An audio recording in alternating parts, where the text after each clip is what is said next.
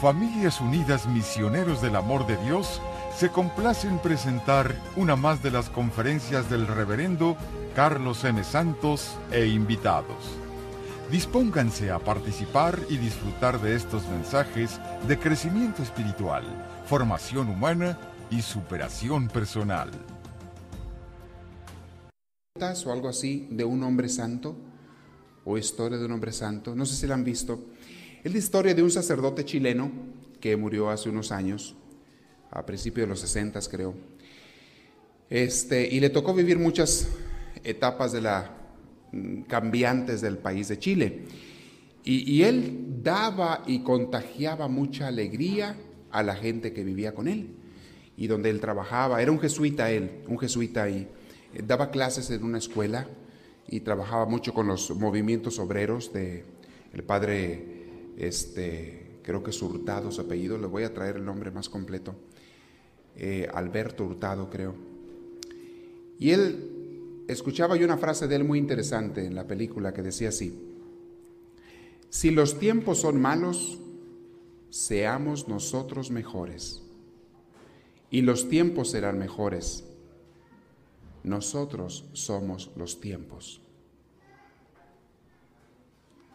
Se lo repito porque está muy, muy interesante. Si los tiempos son malos, seamos nosotros mejores. Y los tiempos serán mejores, porque nosotros somos los tiempos. Quien hace la vida, cómo es, si es alegre o es triste, si es bonita o es fea, no son las cosas externas, eres tú eres tú. Hay personas que en ambientes dificilísimos de la vida han logrado este, mucha, mucha paz, mucha alegría, mucho gozo y ayudar a mucha gente. Y hay personas que en ambientes pacíficos donde no hay problemas externos han hecho mucha guerra y han hecho mucha división y han hecho mucha crítica y chisme y murmuración y han destrozado su vida y la de otros o lo han intentado. Los tiempos eres tú no es tanto lo externo lo que va a ser tu vida, es como tú lo tomes y cómo tú lo lleves lo que va a ser tu vida. Los tiempos somos nosotros. Se me hace muy, muy interesante. Bueno, dice así este cuento, escúchelo. La santidad es espontánea, esa es la idea del cuento, de la historia. Al igual que la grandeza, la santidad son espontáneas. Paul Cézanne fue un gran pintor. Para aquellos que no lo conozcan, eh, se le conoce como uno de los mejores pintores de las épocas modernas. Dice así, durante 35 años, Paul Cézanne vivió en el anonimato, nadie lo conocía, produciendo obras maestras que regalaba o mal vendía a sus vecinos, los cuales ni siquiera barruntaban el valor de aquellos cuadros, no se daban cuenta del valor de sus pinturas. Tan grande era el amor que sentía por su trabajo, él disfrutaba tanto este pintor su trabajo, que jamás pensó en obtener el reconocimiento de nadie, ni sospechó que algún día sería considerado el padre de la pintura moderna.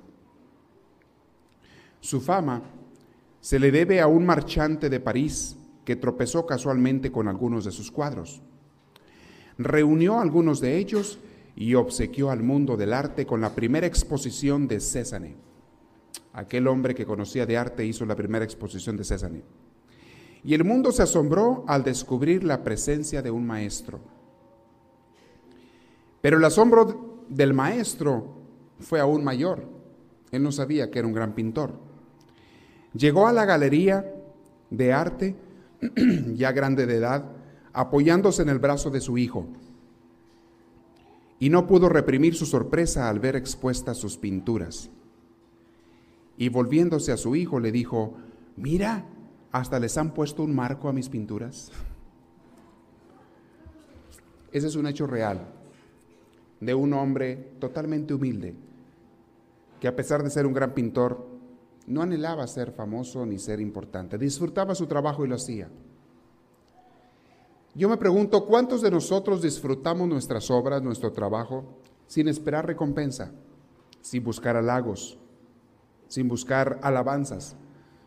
Mucha gente sufre porque hace algo por los demás y espera alabanzas, espera halagos, espera agradecimientos. Y cuando no lo recibe, sufren. Si tú haces algo porque te agradezca la gente, porque te halague la gente o te alabe, ya perdió su valor tu obra.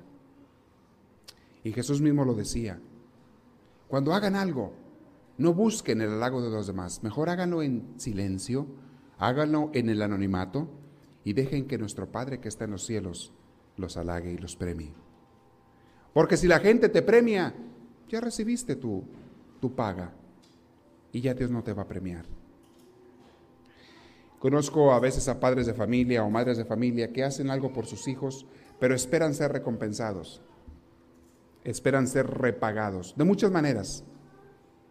Pierden esos padres de familia el valor, la grandeza de sus obras. Y a lo mejor hacen cosas muy bellas por sus hijos. Entre esposos a veces es igual. Hacemos algo por la pareja, por el esposo, por la esposa, esperando que nos agradezcan. Y si nos agradecen, nos sentimos bien, por un ratito nada más. Y luego esperamos hacer otra cosa o recibir otro halago. Pero si tú lo haces por interés, una obra buena ya pierde su santidad. Las obras son santas cuando tú no esperas recibir paga. Hay otro cuento sobre cómo es indispensable el negarse a sí mismo. Dice así, es un cuento de del, del Oriente. Había un discípulo llamado Subhuti, discípulo de Buda, y descubrió de pronto la riqueza y fecundidad del vaciamiento de sí. El vaciarse de sí mismo, descubrió su riqueza. Cuando cayó en la cuenta de que ninguna cosa es permanente ni satisfactoria y de que todas las cosas están vacías de yo. Y con este talante de divino vaciamiento se sentó arrobado a la sombra de un árbol. Y de repente empezaron a llover flores alrededor de él.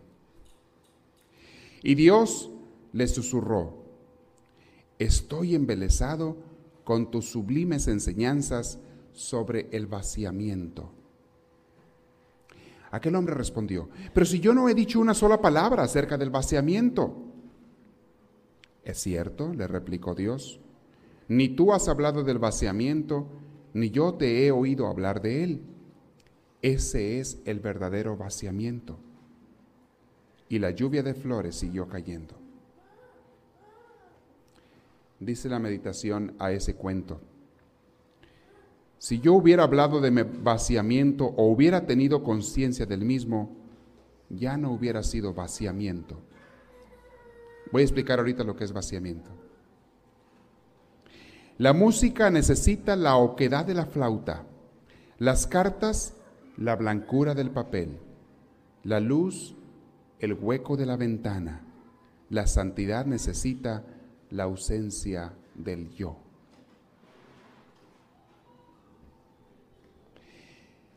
Póngase a pensar tantito. ¿Eres una persona que tiene un yo muy fuerte? O sea, tú eres muy importante para ti mismo. ¿Te preocupas mucho de ti mismo?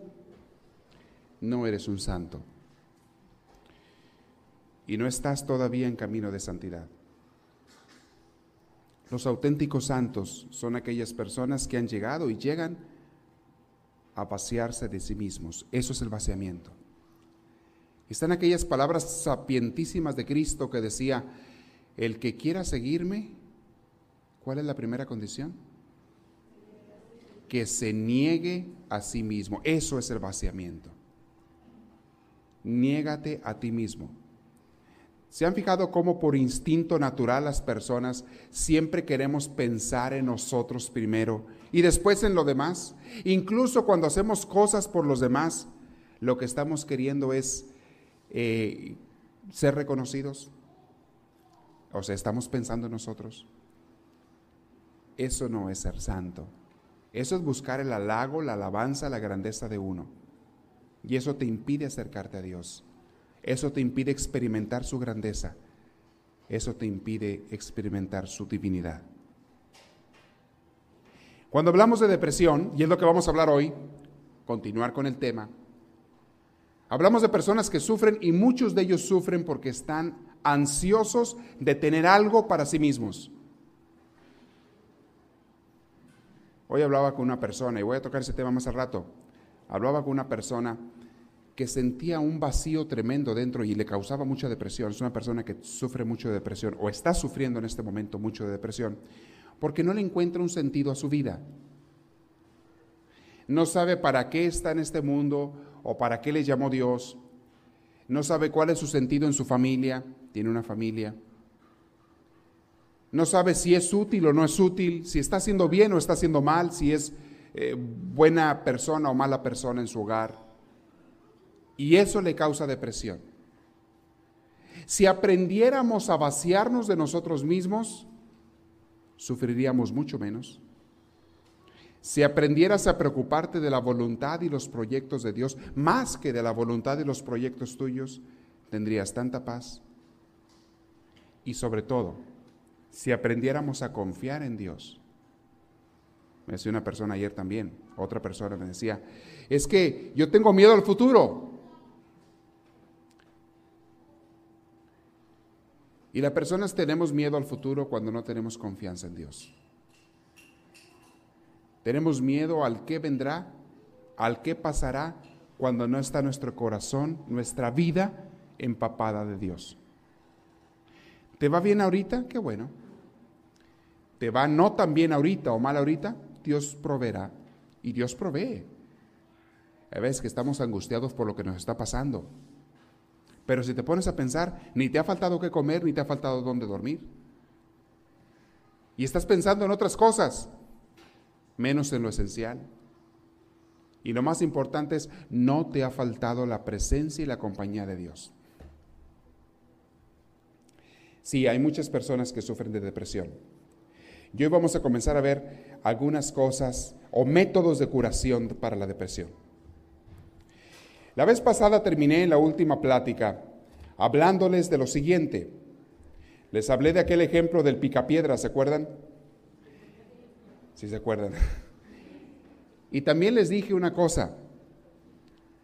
Los que viven trabajando para ayudar a los demás son gente que vive feliz y no sufren de depresión. Los que viven trabajando para sí mismos son gentes amargadas, apuradas siempre, insatisfechos y tristes. Y todo esto lleva a la depresión. Aquellas personas que tienen ideales nobles, que se han convencido de ayudar a los demás y de servir a los demás para hacer a la gente feliz, no nomás a sus hijos, no nada más a la gente de tu sangre, sino a la gente en general. Aquellas personas que tienen ideales nobles de servir a los demás, a lo mejor nunca van a llegar a ser ricos, pero sí van a llegar muy pronto, y ya lo son, a ser felices. ¿Y qué prefieres en esta vida, ser rico o ser feliz? Escojan. Cada quien escoja.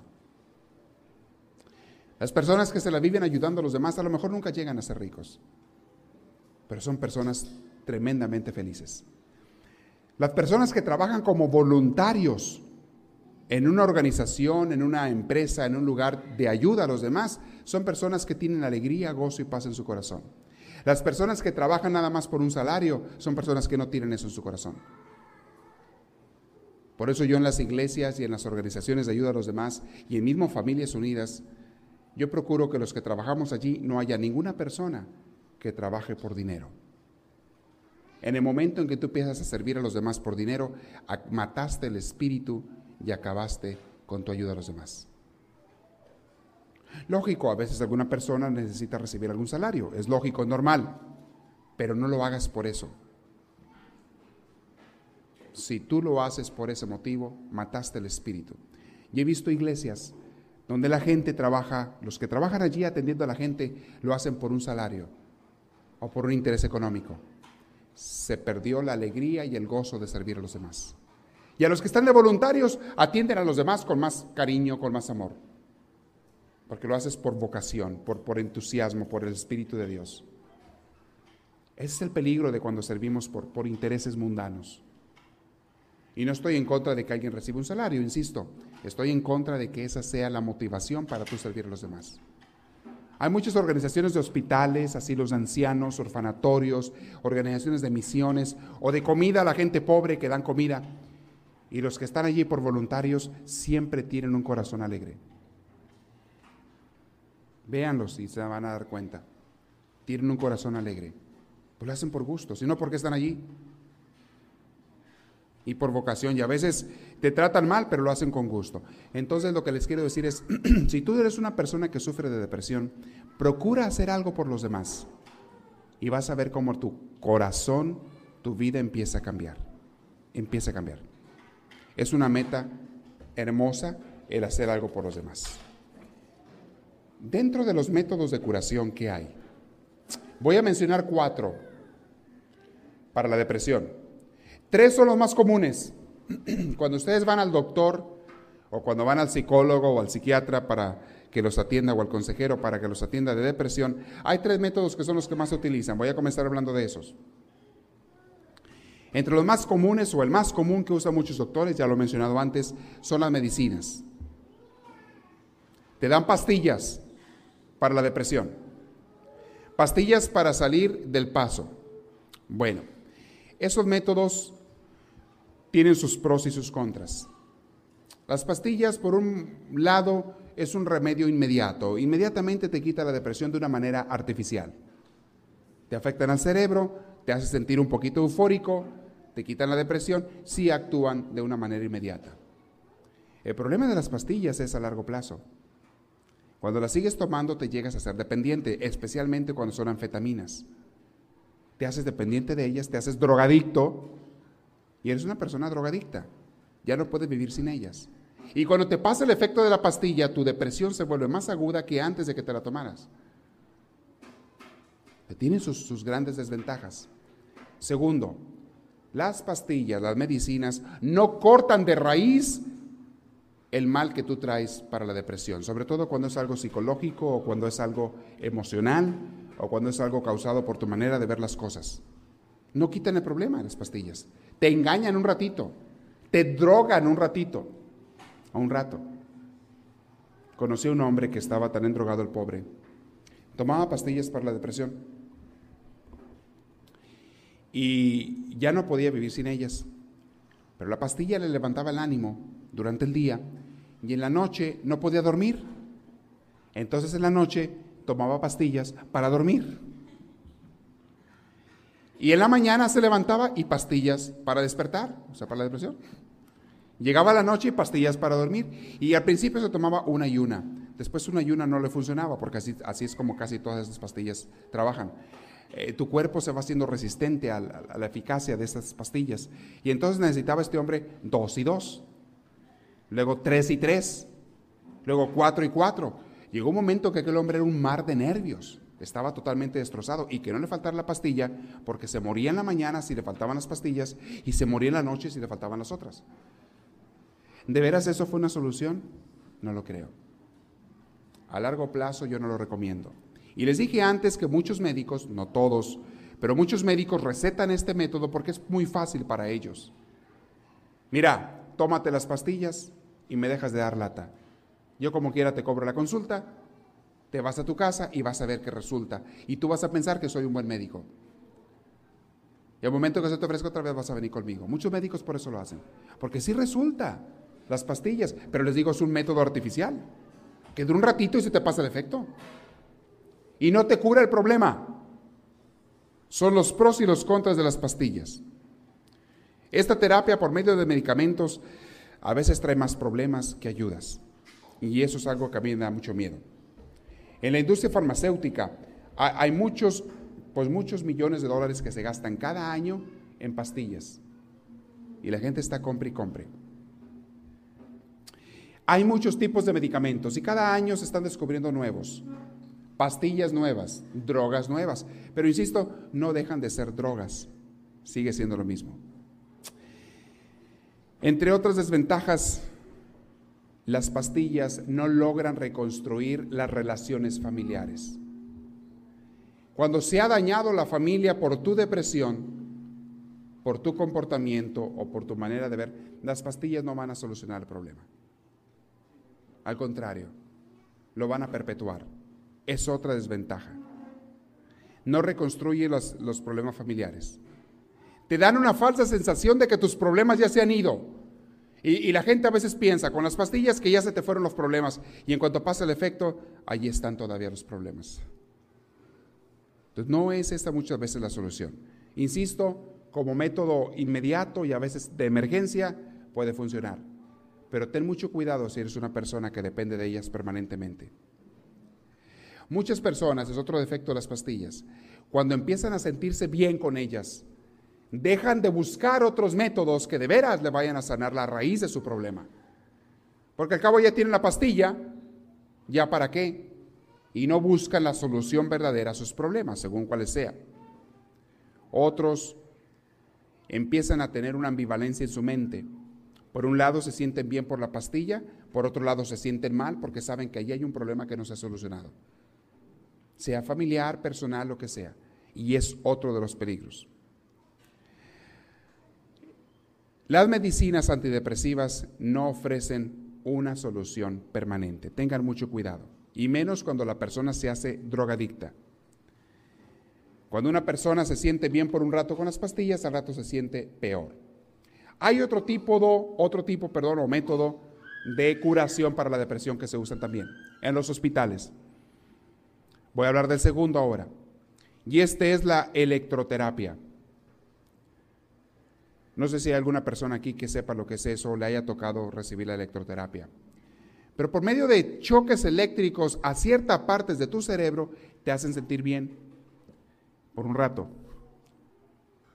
E, es toda una terapia, no voy a meterme en esto porque no soy un médico, pero eh, te, te, dan ciertas inyecciones, te ponen en unas sesiones de terapia y luego te dan esos choques eléctricos al cerebro a las partes que provocan placer del cerebro, a las partes que provocan euforia, y pues momentáneamente funciona. Y la gente cuando sale de esa terapia se siente bien por un rato también, es parecido a las drogas, no crea tanta dependencia como las pastillas, como las drogas, pero volvemos a lo mismo, a largo plazo no te soluciona el problema. Si no se corrigen las causas que producen la depresión, no se logrará una cura definitiva es otro peligro. Y eso es la electroterapia. Algunas personas que tienen problemas de complejo de culpabilidad por algunas faltas que han cometido, errores, pecados incluso, daño que han hecho sus familiares o otras gentes, y que eso les causa la depresión. La electroterapia te, te atonta un poquito, bueno, algunos ya estamos medio tontos, ¿verdad? Pero esa te da un poquito más pero no soluciona tu problema interno de conciencia. Voy al tercer método, que se utiliza también muy comúnmente para la depresión. El tercer método es la psicoterapia. Y esto es muy común. Tienen sus pros y sus contras, igual que todos. En la psicoterapia, el método de curación es por medio de la conversación platicas con aquel eh, psicólogo, psiquiatra o consejero, platicas con la persona. Tú te sientes libre. Este método funciona mucho para personas, sobre todo que necesitan hablar y que los escuchen. Te sientes escuchado, porque la persona para eso está allí, para escucharte. Te sientes a veces que alguien te entiende. Y si las causas de tu depresión son la falta de comunicación con tu pareja o con tu familia, o la falta de sentirte querido, Muchas veces la psicoterapia te va a funcionar porque sientes que alguien te pela. Sientes que alguien te pone atención. En la casa nadie te pone atención y ahí el doctor o el psicólogo o psiquiatra te está poniendo atención. Entonces tiene sus ventajas este método y a mucha gente le ayuda, no a todos, esta psicoterapia. Ahorita le voy a hablar de las desventajas. Mucha gente que se siente rechazada, que ahí también es causa de depresión, gente que se siente no querida por su familia o amigos o por nadie, allí encuentran una persona que le está esperando en el consultorio y que le va a escuchar y le va a dar el momento de atención. Entonces, de alguna manera esas personas empiezan a mejorar, empiezan a cambiar. Muchas veces el psicólogo, el psiquiatra no tiene que decirte nada. La mayoría de las veces no dice nada, nomás te escucha. Y este método funciona mucho más con las mujeres que con los hombres.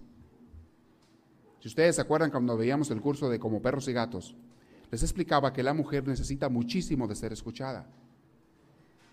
Y cuando las mujeres no tienen quien las escuche, si van con un psicólogo o psiquiatra, pues ahí por lo menos encontraron a un sonso, digo, a una persona que los va a escuchar. A veces el marido no les hace caso. A veces no tienen amigas o amigos que los escuchen, por donde viven, el barrio donde están, o porque no tienen nadie cerca, yo qué sé. O por el carácter de la persona, a veces tiene un carácter medio pesadito que nadie los aguanta. Y entonces nadie te va a escuchar, nadie te va a poner atención, nadie te va a atender. Pero vas con aquel psiquiatra que le estás pagando 90 dólares la hora y te va a escuchar. ¿Cómo no? Así hasta yo te escucho también. Las horas que quieras. A 90 la hora, tremendo. Es allí donde está uno de los defectos, donde empezamos a hablar de los defectos de la psicoterapia. Es carísima. Ir con un psicólogo o psiquiatra ahorita en los precios modernos, lo que te cobran ahorita es de entre 50 y 90 dólares por hora. Óyeme, 90 dólares para que te escuchen una hora. Ay Dios, yo les cobro 45, me vengan conmigo, ¿eh? No, no es cierto. No es cierto. Pero es, costosísima. La psicoterapia es costosísima. Y mucha gente no tiene con qué pagarla. Otros defectos de la psicoterapia. No estoy hablando aquí, y, hago la aclaración, no estoy hablando aquí de la dirección espiritual o de la consejería espiritual, es distinta. Estoy hablando de la psicoterapia en una clínica, en un consultorio, con un psicólogo o psiquiatra. Otro problema o peligro de la psicoterapia es que es muy riesgosa, sobre todo cuando el psicólogo o psiquiatra tiene valores morales bajos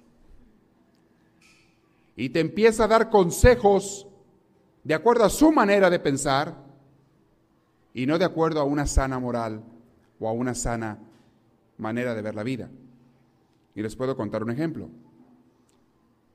Conocí a un muchacho que tenía un problema muy grave o para él le, hacía sufrir mucho su problema de homosexualismo. Este muchacho tenía homosexualismo y él quería salir de ello, o sea, era su tendencia natural, o desde la infancia, por lo que quieran y gusten. Quería salir de ello y fue con un, con un terapeuta, con un psiquiatra que le ayudara a salir de eso. Y de la manera que este terapeuta le, le empezó a ayudar a decirle, oye, no te preocupes. Oh, ¿para qué te mortificas? Hay mucha gente así, tú síguele. Mira, para que se te quite el trauma y la preocupación, yo mismo te voy a llevar a un lugar donde hay puros homosexuales. Y ahí te puedes conseguir a lo mejor algún compañero, alguna persona que, con la que te sientas identificado, algún compañero para tu vida, y, ya verás que no es tan mal. No tienes por qué rechazarte. Tu problema es que te estás sintiendo culpable por algo de lo que te deberías sentir muy bien. Entonces lo llevó a un bar de esos homosexuales y efectivamente le presentó, lo llevó a que conociera a algunas personas, aunque el terapeuta no era, no era homosexual.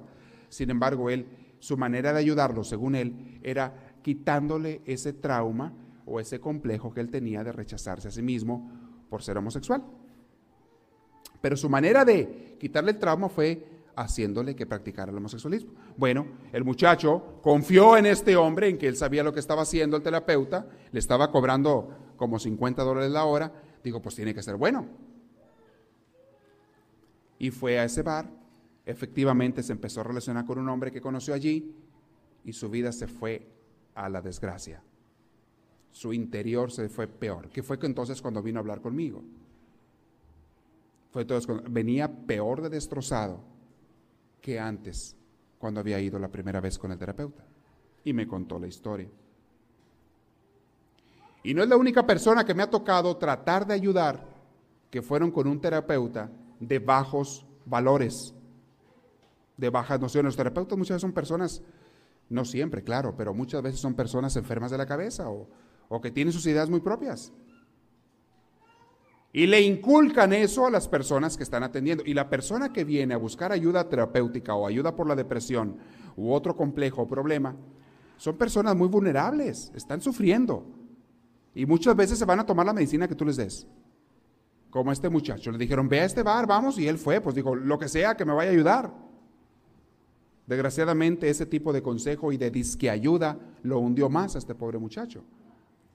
Lo que le hacía sufrir, dejó de ir con ese terapeuta, sí, pero ya estaba bien hundido, ya estaba bien dañado y estaba sufriendo muchísimo. Conocí a otro terapeuta hace muchos años, no a él, sino a una de las pacientes. La paciente que fue con él tenía problemas con su marido y su vida íntima, su vida sexual andaba muy mal. No había prácticamente vida eh, sexual en esta pareja. Y el terapeuta le dijo, no se preocupe, aquí estoy yo. ¿Para qué se mortifica? Le dijo a la señora. Así, así le dijo este hombre. ¿Para qué se mortifica? Yo le ayudo. Fue entonces cuando aquella mujer viene toda mortificada, peor que como había llegado con aquel doctor. Y viene conmigo y dice, ¿qué hago? Le digo, lo primero que tienes que hacer es no volverte a parar con ese hombre loco. Lo primero que tienes que hacer es no volverte a parar con ese hombre malo de la cabeza. Esas son las desventajas del método de psicoterapia. Hay algunos terapeutas buenos, pero hay otros que, cuidado, cuidado. Tengo alguna lista, por si algún día se les ofrece, tenemos en la oficina una lista de terapeutas recomendados que nos han recomendado eh, sacerdotes, que nos han recomendado como personas buenas. Por si algún día alguna persona necesita ayuda profesional de ese tipo, podemos darle una lista para que escojan. Pero les digo, tengan mucho cuidado. Busquen primero recomendaciones. Que primero le recomienden a un buen, no cualquier psicólogo, no cualquier terapeuta, no cualquier consejero va a ser bueno. Hay algunos que tengan mucho, mucho cuidado. Les puedo seguir platicando de ejemplos, de ejemplos de terapeutas que están enfermos de la cabeza y lo que han hecho con sus pacientes. Les puedo seguir platicando ejemplos, pero pues tengan cuidado en eso. A veces te hacen querer, ellos quieren hacerte ver como bueno lo que no es bueno. Ese es uno de los peligros. El nuevo estilo de comportamiento inmoral que a veces ellos te, inculcan o te dicen que hagas, te viene a dañar más, te viene a afectar más. Hay algunos que cuando la persona la ven deprimida le dicen, eh, ah, yo he también, también otros terapeutas, que una mujer que la ven deprimida por, por problemas matrimoniales, porque no anda llevándosela bien con el marido, le dicen, oiga señora, pues no se preocupe, váyase a bailar. Diviértase, váyase a una discoteca, váyase a, a, divertir, a conocer otros hombres. Les dicen eso. He tenido casos donde el terapeuta le dice eso a las, a las, personas. Vaya y diviértase, sálgase, es lo que le hace falta a usted. ¿Qué tiene que estar ahí con su marido nada más? Sálgase. Bonita ayuda. Como dice el dicho por ahí, salió peor el remedio que la, que la enfermedad. Y esas pobres gentes las hunden más o las confunden tremendamente mucho, mucho cuidado. Y es el miedo que a mí me da cuando van con terapeutas que agarran de la lista telefónica o los de la aseguranza. Porque mucha gente es por el seguro, van con esos terapeutas, pero quién sabe qué tan buenos serán. Hay gente que les cubre ese tipo de, de, cura o de asistencia, se les cubre su seguro médico, pero les da a escoger nada más entre la lista de ellos. Cuidado, no, busque una persona de buenos valores morales. Hace unos años leí una revista muy buena de aquí de Estados Unidos que estaba analizando ese hecho de los terapeutas y los que dan psicoterapia. Y decía, porque hicieron una investigación, que aquí en Estados Unidos, aquellos terapeutas que metían a Dios en la vida de las personas a las que consultaban, o sea, que hablaban de Dios, tocaban la parte espiritual de las personas, esos tenían mucho más éxito en ayudar a sus pacientes que los que nunca mencionaban a Dios. Y creo que es muy cierto. La psicología, de hecho la palabra psique significa alma. Psicología significa el estudio del alma. Y hay personas que no saben, médicos o psicólogos, que no saben distinguir entre el cuerpo y el alma y piensan que es lo mismo. Y piensan que los problemas psicológicos son problemas de la cabeza, de la mente. Óigame, no siempre. ¿En qué momento se divide la mente y el alma? ¿En qué momento brincamos de un campo al otro? Nadie sabe. Y a veces no toman en cuenta el alma de las personas. No toman en cuenta las necesidades espirituales de las personas y quieren tratar al alma como si fuera nada más un problema médico de que échale un bisturí, dale tales pastillas y ya se curó. Mucho cuidado. Existe una parte esencial en las personas, de nosotros, que es nuestra otra mitad, que se llama alma, se llama espíritu, que Dios nos la dio. Y tienes que tener cuidado de ella. Y el único alimento, y ahí voy a hablar al rato de la cuarta método de terapia, el único alimento o el mejor, la mejor medicina para tu alma no es más que aquel que la creó. La mejor medicina para tu alma. No es tanto tratamientos psicológicos ni médicos cuando el problema es del alma. Y muchas personas, su depresión o sus problemas psicológicos vienen por un problema del alma. De su relación con Dios, de su relación consigo mismos, de su manera de vivir, de su conciencia. Cuando estás hablando de conciencia, ¿qué tiene que ver la mente con eso muchas veces? Y muchos psicólogos no atienden esta parte, no saben, ni están preparados para atender esa parte. No están preparados. Hay una película que salió hace, hace un tiempo, la película de Contact. ¿La vieron? Con esta Jodie Foster. Es una muchacha, una científica que supuestamente tienen contacto, reciben señales extraterrestres de otro planeta, de otro sistema solar, de, Vega, sistema solar, y, y ella va para allá. ¿Vieron algunos de esa película? Total, estos extraterrestres les manda las señales de cómo hacer una nave espacial y ella va para allá, es una científica de aquí de la Tierra, que va pues a tener un contacto con aquellos extraterrestres, a hablar con ellos. Pero ella es atea.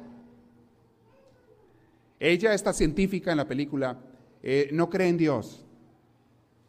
Y gran parte de la película se va en eso, porque su novio o su amigo, su mejor amigo, que en algún momento terminan siendo novios, su mejor amigo de la película era una persona muy religiosa, muy espiritual, más que nada, que le dice, ¿cómo puedes ir tú al universo a ponerte en contacto con otras personas si ni siquiera crees en aquel que creó el universo? ¿De qué les vas a hablar? ¿Cómo puedes tener un contacto con seres extraterrestres cuando tú no tienes fe? Total, mucho de la película se le va por esta trama y al último ella termina empezando a creer. Hay, un diálogo que me gusta mucho, están ellos dos hablando y pues medio discutiendo porque él cree en Dios y ella no. Y ella le dice, para esto ella era huérfana de, padre y de madre, y, ella cuando tenía unos 9, 10 años murió su papá, era el último que murió, y lo quería mucho su papá. Ella, recordaba a su papá con muchísimo cariño. Su mamá había muerto cuando ella estaba pequeñita, o no sé, a ese no lo había conocido mucho, pero a su papá con el que se crió lo quería mucho, pero cuando tenía 9, 10 años su papá también murió. Y ella lo recordaba con un gran amor. Y un día cuando están hablando estos dos, ella con aquel hombre, con este otro profesor o algo así, estudioso, le dice ella a él, compruébame que existe Dios.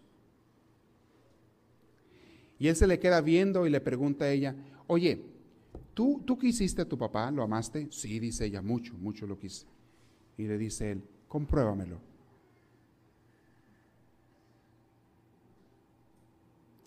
¿Cómo puedes comprobar el amor? ¿Cómo puedes medirlo o pesarlo? El amor es una cualidad del alma. No se puede medir, ni pesar, ni comprobar.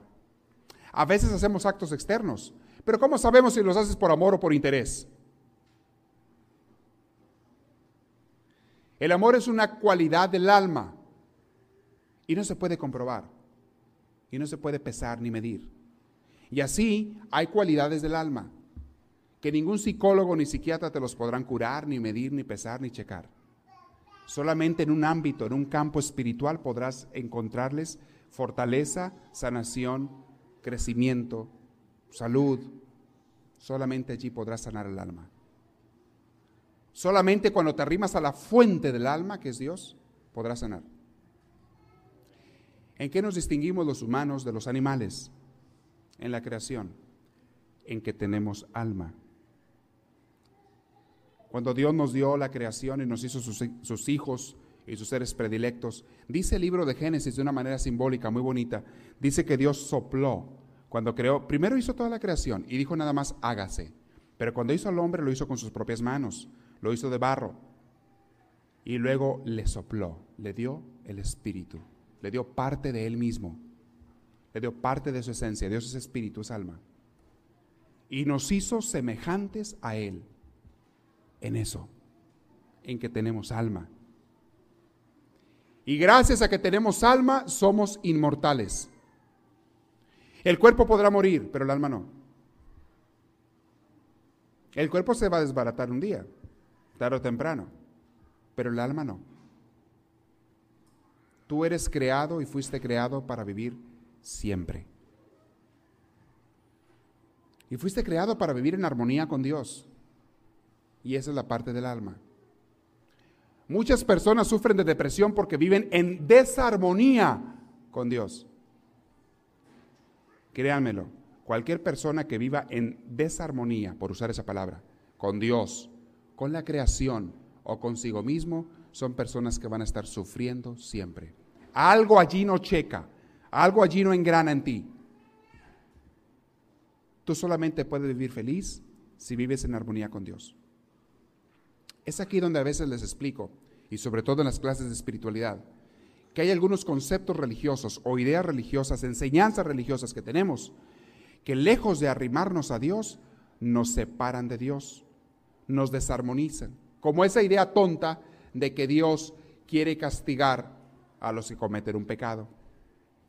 Como esa idea tonta de que cuando cometes un pecado no te puedes ni debes arrimar a Dios. ¿Y cuántas veces nos han hecho creer así? Entonces aquellas personas que siguen esas ideas religiosas cayeron en pecado, se separaron de Dios y ya no vuelven a arrimarse a Dios. Se sienten incómodos ante Dios por sus ideas que les enseñaron. Hay personas que no se arriman ni a la religión, menos a Dios, por las ideas complejos de culpabilidad que les crearon. Tú tienes que vivir en armonía con Dios y con los demás y contigo mismo. Tienes que vivir en armonía con la creación. Si tú vives destruyendo la creación, como a veces en la sociedad moderna lo hacemos, tarde o temprano te va a llegar el golpe a ti también. No podemos destruir la creación que Dios hizo. Tenemos que vivir en armonía con ella. No podemos ensuciar, desbaratar, destrozar la creación que Dios hizo.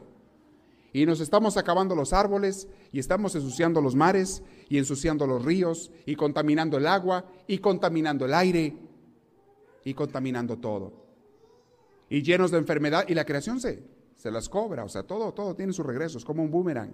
Tiras el golpe pero regresa. ¿Por qué hay tantas epidemias y enfermedades? ¿Por qué hay tantos daños futuros que la gente está sufriendo? Mucho de ello es causa de nuestro mal comportamiento, de nuestra desarmonía con la creación que Dios hizo. Tú destruyela, tú dañala y se te va a regresar. Pero bueno, estaba hablando de la psicoterapia. Hay un tipo de psicoterapia que también puede ser buena, pero a veces es peligrosita también. Hay que tener cuidado por las mismas razones que ya les mencioné. Y es la siguiente, la terapia de grupo. Hay personas que en grupo buscan su terapia o tienen algún asesor o alguna metodología que siguen para buscar la sanación a su depresión. Esto puede ser muy, buen, muy bueno o puede ser peligroso dependiendo de las costumbres, de las enseñanzas que se den allí en ese grupo. Hace poco empezamos, hace unas semanas empezamos un grupo precisamente de terapia para personas con depresión. Y nos juntamos todos los martes. Puede ser buenísima. Una de las cosas más buenas de esa terapia es que no cuesta. Pero eso es el factor económico.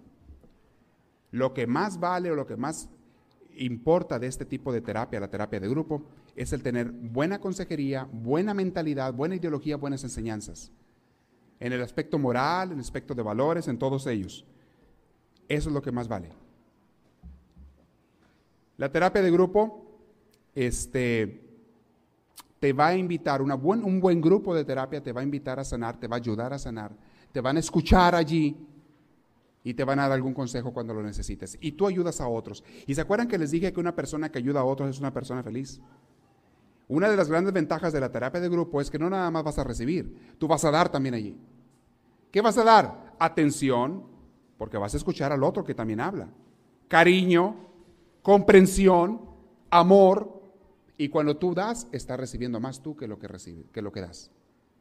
Decía Cristo, y se menciona esas palabras en el libro de Hechos de los Apóstoles, hay más alegría en dar que en recibir. La terapia de grupo es muy buena. Siempre y cuando sea un buen grupo. Siempre y cuando los valores que se mencionan allí sean buenos. Porque ha habido grupos, y hay grupos que dan disqueterapia para personas con problemas, pero que te van a llevar a malas costumbres. Te van a llevar a malas ideologías. Voy a comenzar a hablar la próxima vez de la terapia espiritual. Y créanmelo, o si no lo creen, compruébenlo. Yo la he visto como la terapia más efectiva en la mayoría de los casos. La terapia espiritual para personas con depresión. De eso voy a hablar la próxima clase, la próxima plática. Ahorita se nos está acabando el tiempo y quiero dejar unos minutos para preguntas. Ese cuarto método de terapia del que voy a hablar la próxima vez es el más efectivo que yo he visto, más que los otros tres. Les mencioné tres. Les mencioné los medicamentos o drogas, les mencioné la electroterapia y les mencioné la psicoterapia. Y, y los tres tienen su bueno y su malo. Pero la más efectiva que yo he visto y que sana el problema de raíz, no nada más golpea las hojas del árbol, no nada más le tumba los, los frutos amargos, sino que arranca de raíz el problema, es la terapia espiritual. Y tiene mucho de lógica esto. Si la mayoría de los problemas está en tu alma, de la depresión, en tu manera de comprender o de aceptar las cosas o de rechazarlas, ¿qué no será una sanación de tu alma lo mejor para tu depresión? Si el problema está en el alma, si el problema está en la mente, en tu manera de ver las cosas, ¿no será lo mejor sanar la mente, sanar el alma precisamente para tu depresión? Este tipo de terapia tiene un efecto fabuloso. Porque aparte de que te cura el mal que traes, te da un sentido para tu vida y te da una fortaleza para la vida que antes no tenías. Te da una luz para tu camino, para tu vida que antes no tenías. Te hace vivir con gusto y con gozo. Es la terapia espiritual. Voy a hablar de esa, voy a explicarla la próxima reunión, la próxima plática. Ahorita quiero dejar tiempo para preguntas, levante la mano si alguien tiene una pregunta este, sobre lo que hemos visto hasta ahorita o algo relacionado y le van a arrimar el micrófono. ¿Quién tiene alguna pregunta sobre esto? Sí. ¿Qué piensa del grupo de Alanón? A ver, más recio, por favor. ¿Qué piensa del grupo de Alanón? Alanón es un grupo excelente, excelente para personas familiares de los alcohólicos. Este, muy buen grupo de terapia, muy bueno. Y sobre todo para eliminar la, la codependencia. Tiene sus, muy bueno, por lo que yo lo conozco, ¿verdad? ¿Problemas de alcoholismo? Eh, Alanon se concentra en problemas de alcoholismo, pero hay, otros, hay veces que tratan problemas de drogadicción o de otro tipo de dependencias también. Muy buen grupo. Si ustedes lo conocen, lo mismo el, el Alcohólicos Anónimos. Para ese tipo de dependencias, excelente grupo, Alcohólicos Anónimos. Para cualquier persona que tenga alcoholismo. Miren, hay programas en hospitales para alcohólicos y drogadictos hay programas en, eh, hay clínicas para eso que te curan un ratito y regresan y están igual que antes, las gentes. Sin embargo, estos grupos son mucho más efectivos por lo general. Y los programas de hospital son carísimos, ¿eh? Carísimos. Sí, ¿hay otra pregunta? Ah, padre, buenas noches. Este, bueno, yo tengo una pregunta al principio de la conversación. Sí. ¿Qué es negarse a sí mismo para seguir al Señor, verdad? Eh, ¿Qué abarca todo eso de negarse a sí mismo? Yo nunca he podido entender bien esa palabra. Eh, no es fácil de entender. Es un concepto un poquito o un mucho espiritual. Negarse a sí mismo es abandonarse a la voluntad de Dios. Incluso entregar mi voluntad a Dios. Y yo ya no voy a hacer lo que yo quiero en la vida, sino lo que Dios quiera. Sí, pero ¿cómo, ¿cómo me voy a dar cuenta, por ejemplo, que el Señor, por ejemplo, quiere, que Dios quiere que que yo haga algo? O sea, ¿cómo voy a entender eso? Muy fácil. Por ejemplo, bueno, no tan fácil. Primero que tengo que tener una relación con Dios íntima, ¿sí? Una relación de oración con Dios, para empezar a entenderlo y escucharlo cuando me hable. Segundo, yo por ejemplo vas a hacer la vida como todas las personas, trabajas, estudias, eres niño, lo que sea. Conoces a un hombre, te quieres casar, lo que sea. Siempre, antes de tomar cualquier decisión, le vas a preguntar a Dios, Señor, ¿es lo que tú quieres? Si lo quieres, lo acepto, si no, no.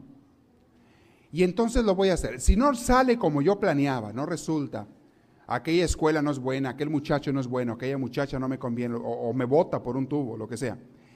Y yo ya renuncié, entregué mi voluntad a Dios, yo no voy a sufrir ni me voy a mortificar. yo confío en Dios y le voy a decir, Señor, muy bien, entiendo, me estás hablando. Ok, dime dónde, dime quién. Y sigo buscando. O un trabajo. Estoy en un trabajo, en cualquier nivel, en cualquier parte, faceta de tu vida, se aplica la voluntad de Dios. ¿Qué es lo que tú quieres, Señor, y qué es lo que yo quiero? El problema de mucha gente es que empieza primero con su decisión y después le pide a Dios que bendiga y le, ayude en su decisión personal.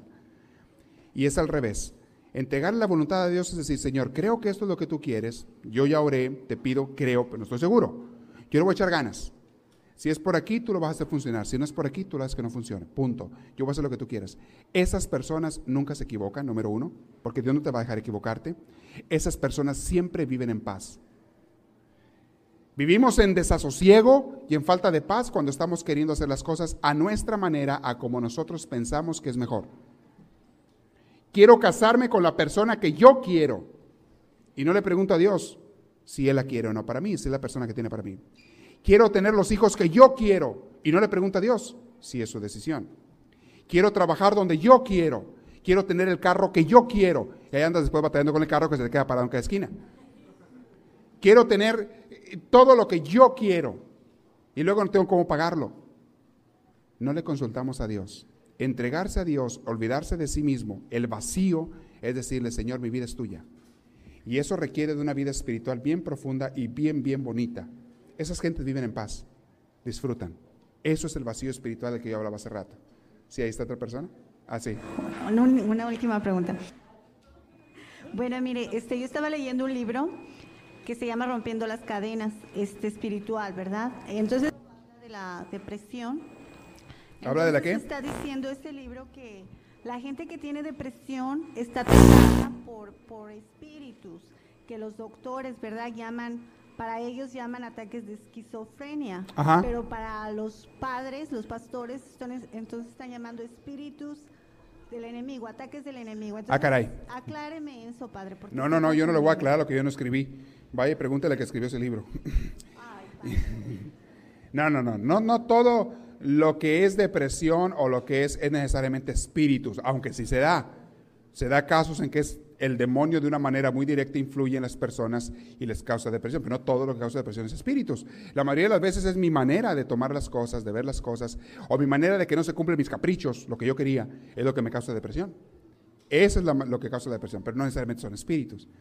Quizá algún autor dice eso y pues no sé a qué se refiera o, si la palabra espíritus lo utiliza de manera simbólica, yo no sé, no sé, tendría que leer ese libro y ver cómo es posible que se refiere de una manera simbólica. Y pues bueno, le podemos llamar espíritus si tú quieres, pero no es porque de veras sean espíritus, sino son actitudes que, tenemos, que tomamos nosotros que nos causan depresión. Un joven, un joven, una joven que decide hacer su vida a su manera y como le da la gana, y desear y seguir todos los instintos que le nacen, y hacer lo que, le, que quiera. ¿A dónde va a terminar esa vida? En una vida de depresión, una vida de... Porque una de las cosas que causan depresión es el libertinaje. El libertinaje, tarde o temprano, trae sus consecuencias y te va a causar mucha depresión. El no controlarse a sí mismo, el no tener metas, el no tener valores, el no tener normas, el no tener control de sí mismo, te va a causar depresión. Mucho cuidado. Y ahí es uno el que escoge ese tipo de vida. Uno es el que se va por ese lado. He conocido casos, he conocido una, una señora hace poco, o hace ya bastantito, pero que, cayó en depresión tremendamente porque se fue por la vida de hacer lo que le daba la gana. Y la pobre estaba destrozada cuando la conocí. ¿Sí? Buenas noches. Sí, hable. Ah, tengo una pregunta. De repente está un poquito fuera de tema, pero un día conversando con una amiga ah, me dijo de que tener un hijo, quiero que me, no sé si me puede aclarar esta pregunta, tener un hijo sin estar casada era hija, hijo del pecado. O sea que una persona que tiene hijo va a vivir toda la vida con ese pecado. ¿Y qué, pe- qué, qué culpa tiene ese pobre hijo? Quiero saber yo. ¿Qué culpa tiene esa criatura? Ese hijo es tan bueno y tan santo como cualquier otro. Los pecados de los papás no son los pecados de los hijos. Las faltas de los papás no son las faltas de los hijos. Es que no le echen la culpa a los niños. Entonces ese pecado puede perdonar Dios a uno. Todos los pecados los perdona Dios. Cuando uno se acerca a Dios, cuando uno vuelve a Dios, cuando uno busca a Dios, todos los perdona Dios. Menos uno, dice Jesús, nada más hay un pecado que no perdona Dios, y es el pecado contra el Espíritu Santo. Pero es otra cosa. Ya luego hablaré de eso, es un tema bastante amplio. Eso lo hablo en las clases de espiritualidad, les explico todo eso. El pecado contra el Espíritu Santo es el único que no perdona a Dios. Y así rápidamente les digo, el pecado contra el Espíritu Santo es achacarle al diablo algo que Dios está haciendo. Porque eso es lo que dijo Jesús. Pero bueno, después les explicaré en una clase espiritual eso más, más despacio. ¿Sí? ¿Hay otra pregunta por ahí?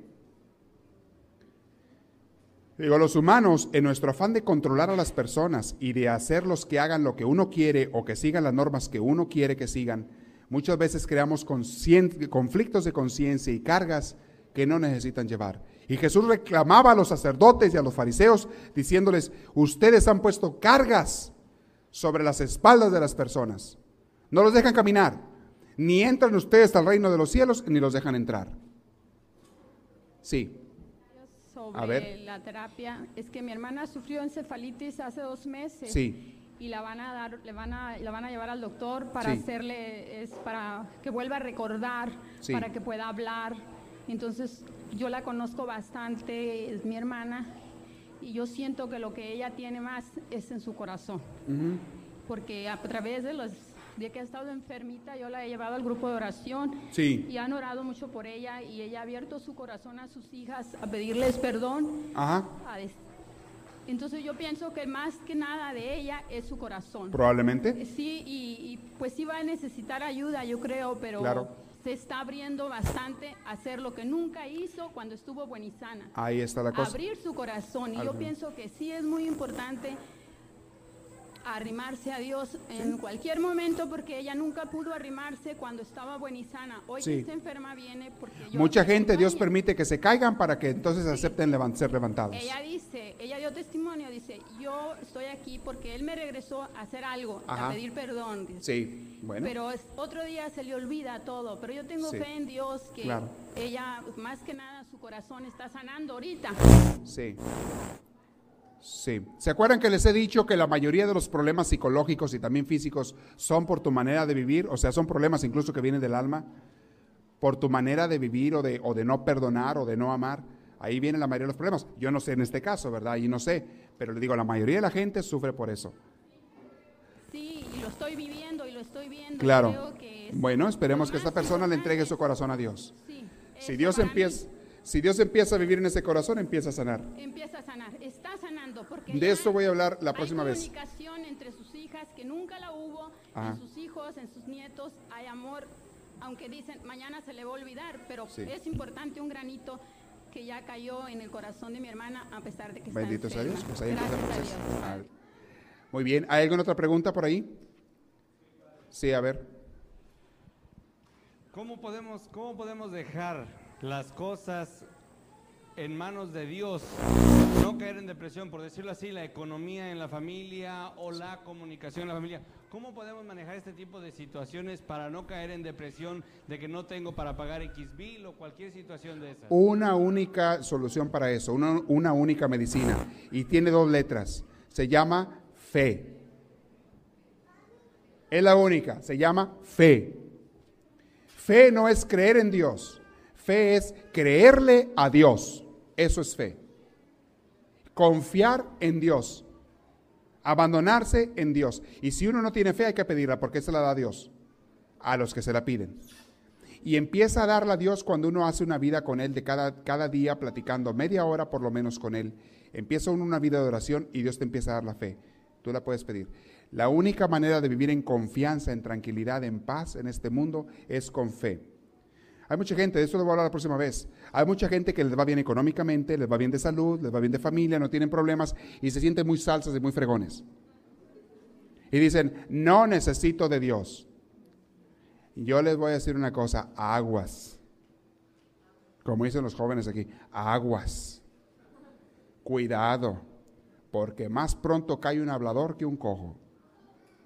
Y tarde que temprano Dios te va a hacer sentir las consecuencias de tu soberbia. Todos, por rico o pobre que seas, por sano o enfermo que seas, por joven o viejo que seas, necesitamos de Dios. Todos. Y mucho cuidado. En la juventud uno cae mucho en ese pecado de sentirse uno que no necesita de Dios. Mucho cuidado. Si hay una pregunta ya, de atrás.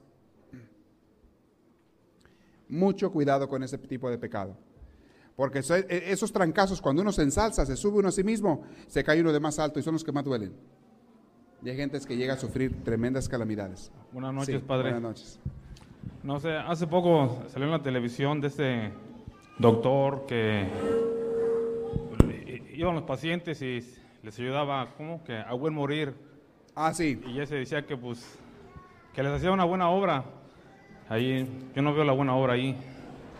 Ahí quién ¿Les es ayudaba a bien morir o los despachaba para el más allá? ¿Cuál de los Pues, dos? Él, él decía que a, que a buen morir, que porque pues, ya estaban que ancianos o no Por sé. eso, pero los despachaba. No, pues se O los sea, les inyectaba algo para que se fueran. O, Sí. o les daba consejos espirituales para que murieran bien. que les daba consejos. Ah, consejos está bien. Eso lo tienen que hacer ustedes. Siempre que una persona esté muriendo y ya vaya a morir, tienen No, que pero- ayudarle a bien morir. Pero hasta hace poco ya se lo llevaron a la, a la, a la cárcel porque... ¿Por dar consejos? Sí, ese, por dar cons- ese. No, no, no. Kaborki no da consejos, él da inyecciones, que es distinto. Se los mandaba... No confundan, eso no es ayudar a morir. él es como un psi- psiquiatra, ¿no? Que los... Eso es muy y- distinto. Ese amigo los inyecta para que se mueran más pronto. Personas que ya quieren morirse o que tienen... Eso es muy distinto que ayudar a bien morir. Ayudar a bien morir significa aconsejar, darle paz, darle compañía, darle amor a una persona que está muriendo. Eso es ayudar a bien morir. Kaborki lo que hace es despacharlos, que es otra cosa. Los manda por delante. Les inyecta alguna cosita por allí el doctor y los hace que se mueran por esa inyección. Eso es muy distinto. Eso no está bien. Eso también puede ser la eu- eutanasia. Lo- lo- no, lo que hace también George Kevorkian es, este, les, les da consejos, les ayuda, les dice cómo suicidarse. Ah, ah, ah, cómo pues, suicidarse. Entonces les dice de qué gruesor la suicidio. soga y de qué palos se amarren para que... entonces les haga eso es efecto. suicidio. Otra pregunta más. Tampoco el suicidio es muerte natural. Óigame, Dios nos dio la vida. Nadie tiene derecho a quitar la vida a nadie ni a quitársela a sí mismo. La vida nada más le pertenece a Dios. Y un día nos la va a pedir y no hay problema. Un día la vamos a perder, no hay problema. Mientras vivamos bien en esta vida y vayamos con Él, adelante. Pero nadie tiene derecho ni debe quitarse la vida ni la de otros. ¿Sí? Aunque estén enfermos. Ajá, Sí, padre, con tantas religiones en el mundo, ajá. o Dios está con todas las religiones o Dios no está en ninguna religión. Dios está con todas las religiones. Donde quiera que se predique el amor, donde quiera que se viva el amor de Dios, ahí está Dios. En cuanto a las divisiones, ¿por qué nos dividimos cada vez más? Por sonsos que somos, por mensos que somos, los humanos estamos creando divisiones, creando religiones, creando países, creando divisiones de razas, de divisiones políticas. Los humanos estamos divididos en unos con otros porque estamos divididos por dentro. Y andamos siempre creando partidos y divisiones y religiones y siempre creyendo que nosotros estamos bien y los demás están mal. Qué triste. Miren, estaba escuchando a un teólogo muy, muy famoso. Él fue de los más grandes teólogos de la, de la Iglesia Católica en los 60, de los que más influyeron en el Concilio Vaticano II. Ahora él trabaja a nivel económico, este teólogo, Hans King. Es un teólogo alemán. Y Hans King trabaja ahora con gente de todas las religiones. Y estaba diciendo él una cosa mucho, muy importante.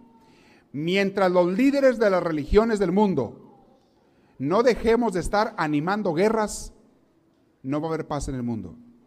Los líderes religiosos tenemos que dedicarnos a buscar y animar la paz, la comprensión, el diálogo, el amor entre unos y otros es lo que Cristo quiere, aunque cada quien tenga religiones diferentes. El amor y la paz entre unos y otros. Mientras los líderes religiosos sigan sembrando división y diciéndole a la gente, nosotros estamos bien, nosotros somos la religión verdadera, los demás están mal, van a seguir esos líderes creando división, odios, rencillas, guerras, asesinatos, y lo estamos viendo en muchos países. Y aquí también, de muchas maneras, lo estamos viendo. Me impresionó mucho escuchar esas palabras de Hans King, y es muy cierto. Cristo, si viniera ahorita al mundo, ¿a cuál religión preferiría? ¿A cuáles amaría más? ¿A los de qué religión? Quiero saber yo. No vayan a gritar a la mía, ¿verdad? Porque ya la regaron.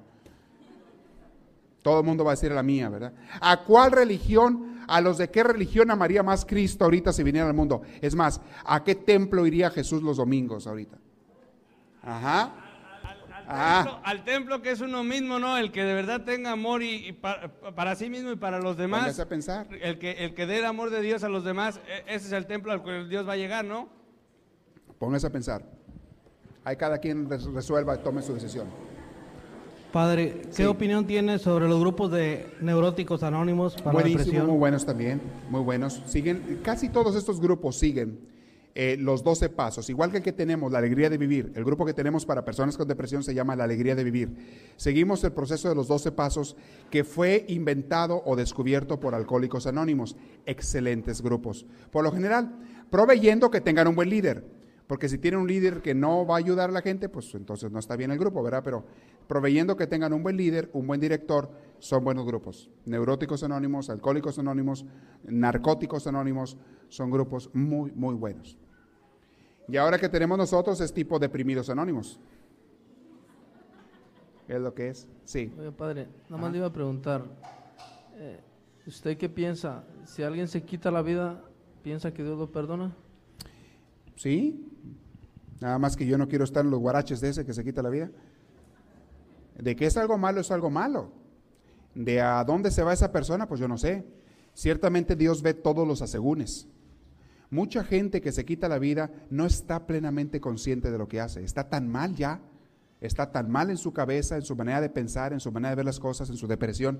Está tan mal que ya ni siquiera puede razonar con calma.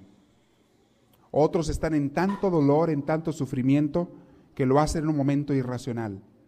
Lógico que esos son atenuantes para su culpabilidad. ¿Sí? Depende, depende cómo estaba la persona, depende qué tan bien estaba su conciencia. Hay otros que se quitan la vida por motivos religiosos. ¿Se acuerdan el caso que hubo aquí en San Diego hace poco, hace unos meses, el año pasado fue? El año pasado, o dos años, que se mataron estos religiosos, ¿se acuerdan estas de una religión que se iban a subir al cometa o no sé qué relajo, ¿se acuerdan? ¿Cómo se llamaban el de...? Bueno, esos se mataron por motivos religiosos. Ellos creían que estaban haciendo bien. No actuaron con mala intención ni con, mal- ni con malicia, actuaron con mucha equivocación, eso sí, pero no actuaron con malicia. Entonces yo pienso que Dios, pienso que Dios tiene misericordia de esas personas. Que cometieron un error muy grande, claro, muy grande el error, y ojalá nadie vuelva a cometerlo. Pero pues no veo yo, por lo poco que sé de ese caso, por lo poco que sé, yo no veo que haya habido mala intención de quitarse la vida nomás por quitarse la vida. Pero bueno, yo no me meto los guaraches de ellos, ni soy Dios tampoco para juzgar a nadie, yo no sé. Yo nomás veo cómo Dios piensa, cómo Dios actúa, basado en Cristo, en sus enseñanzas. Nada más es lo único, lo único que puedo hacer. Una última pregunta. ¿No hay? Bueno. Esperamos que esta reflexión les haya fortalecido en su progreso y crecimiento, tanto humano como espiritual. Para pedidos de CDs o más información, escríbanos a los Estados Unidos al P.O. Box 1000, Anaheim, California. Código postal 92815. Que Dios les bendiga y les conceda una vida llena de su gracia, su espíritu, su gozo y su paz.